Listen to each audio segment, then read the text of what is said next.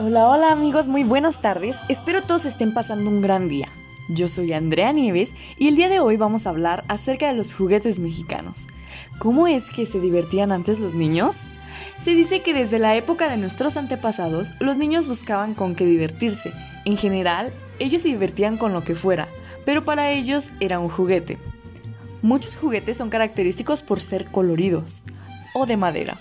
Además, les platico que se usaban como un rito religioso, ya que antes se tenía la costumbre de enterrar a los pequeños con sus juguetes preferidos. Antes, los niños se divertían con juguetes típicos que son tradicionales de nuestro país. Sin embargo, actualmente estos juguetes se han visto reemplazados por aparatos electrónicos o juguetes de otros países. No debemos dejar que se pierdan este tipo de juguetes que son característicos de nuestro México. Uno de estos juguetes populares es el valero. Es un juguete que fomenta la habilidad manual. Está formado por un tallo largo de madera que está unido a una bola del mismo material. Tiene un agujero ligeramente superior al diámetro del tallo y hay que conseguir ensartar la bola en el tallo usando solo una mano y balanceándolo hasta conseguirlo. La matraca, que es una especie de carraca que tiene como finalidad el hacer el máximo ruido posible. Se ven matracas en los estadios y en las fiestas populares.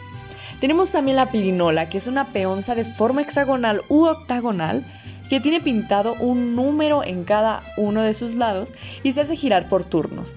Gana quien más puntos consiga tras unas tiradas convenidas previamente por los jugadores.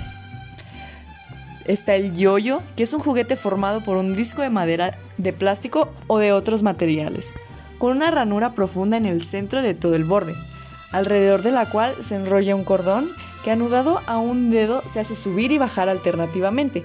Se maneja el disco mediante sacudidas hacia arriba y hacia abajo.